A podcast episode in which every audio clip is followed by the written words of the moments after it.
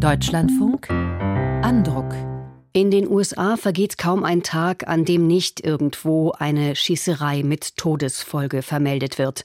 Ob es um Bandenkriminalität geht, um häusliche Gewalt oder Amokläufe in Schulen, Gotteshäusern oder Einkaufszentren.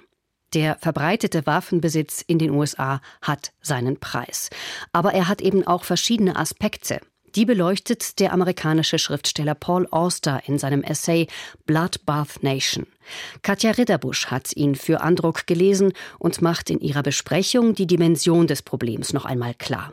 I'm at an elementary school in Uvalde, Texas. Breaking news, deadly church shooting. Tragedy in Charleston. Uvalde, Pittsburgh, Charleston, Aurora. Namen, die sich ins kollektive Gedächtnis Amerikas eingebrannt haben. Schauplätze von Amokläufen, bei denen Dutzende Menschen wahllos im Kugelhagel starben. Und die Liste setzt sich stetig fort.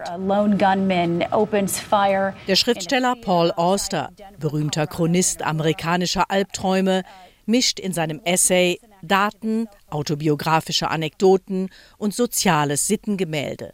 Illustriert ist das Buch mit Schwarz-Weiß-Bildern des New Yorker Fotografen Spencer Ostrander. Bilder von den Orten vergangener Amokläufe, Shoppingmalls, Schulen, Kirchen, Parkplätze, entseelte Monumente des Schreckens. Doch im Text geht es nicht nur um Massenschießereien, die spektakulärste Form der Waffengewalt. Im US-Rundfunk NPR sagt der Autor: The actual number of people die Zahl der Menschen, die bei Amokläufen verletzt oder getötet werden, ist vergleichsweise gering. Die meisten Fälle von tödlicher Schusswaffengewalt geschehen anderswo, im Alltag, auf den Straßen, unter ganz gewöhnlichen Umständen.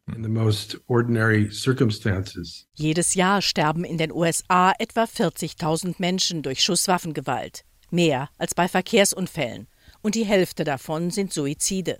Aber damit ende die Statistik nicht schreibt Oster. Es folgen die Verheerungen unter den Familien der Opfer, ihren Freunden, ihren Arbeitskollegen, den Leuten in ihrer Nachbarschaft, in ihren Schulen, ihren Kirchen, die ungezählten Leben, die von der Gegenwart eines einzigen Menschen berührt werden, der unter ihnen lebt oder gelebt hat, womit die Zahl der direkt und indirekt von Waffengewalt betroffenen Amerikaner jährlich in die Millionen geht. Dazu gehört auch die Familie des Autors. Erst als Erwachsener erfuhr Oster ein dunkles Geheimnis. Im Jahr 1919 erschoss die Großmutter den Großvater, wurde aber wegen vorübergehender Unzurechnungsfähigkeit freigesprochen. Osters Text ist eher Annäherung als Analyse. Er liefert keine umfassende Erklärung für die Obsession vieler Amerikaner mit Schusswaffen, unternimmt nur einen skizzenhaften Ausflug in die Geschichte, beginnend mit der Kolonialzeit. Damals war jeder Mann ab 16 Jahren gezwungen, einer Miliz beizutreten.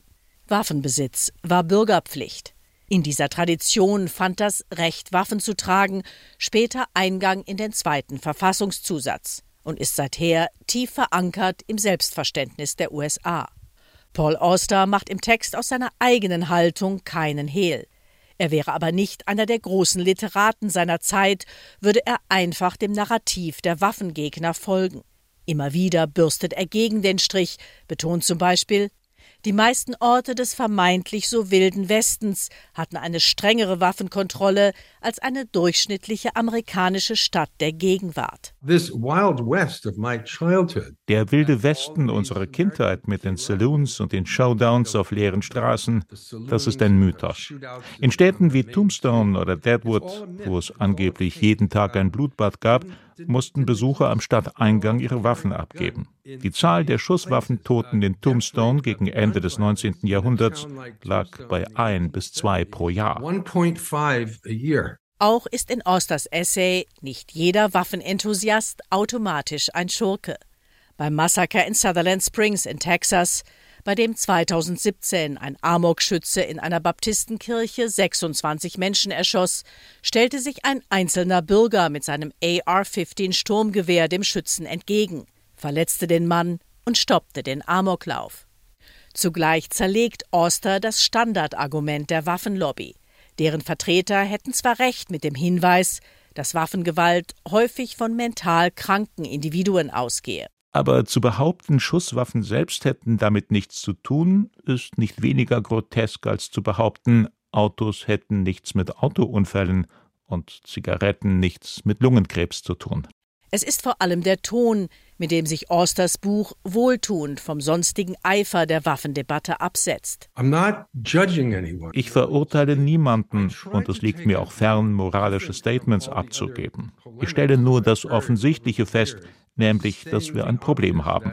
Und wir müssen uns diesem Problem stellen und uns fragen, in was für einem Land wollen wir leben und was für Menschen wollen wir sein. Osters Text wirft mehr Fragen auf, als er Lösungen anbietet. Der Autor befürwortet Initiativen zur Waffenkontrolle. Ein Verbot von Schusswaffen hält er jedoch für wirkungslos. Wir haben bereits knapp 400 Millionen Waffen im Land. Weitere kommen durch neue Möglichkeiten hinzu, Schusswaffen in Heimarbeit zu bauen.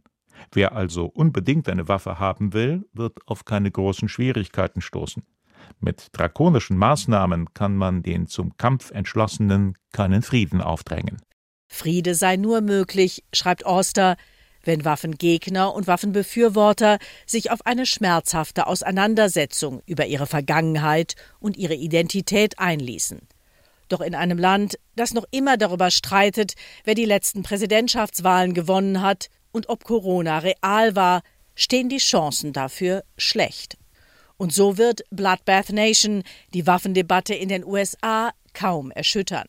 Aber ein kraftvoller Appell gegen das Wegschauen ist Paul Austers Essay in jedem Fall. Meint Katja Ridderbusch über Paul Austers Buch Bloodbath Nation. Es erscheint in der Übersetzung von Werner Schmitz morgen im Rowold Verlag mit Fotos von Spencer Ostrander, 188 Seiten, 26 Euro.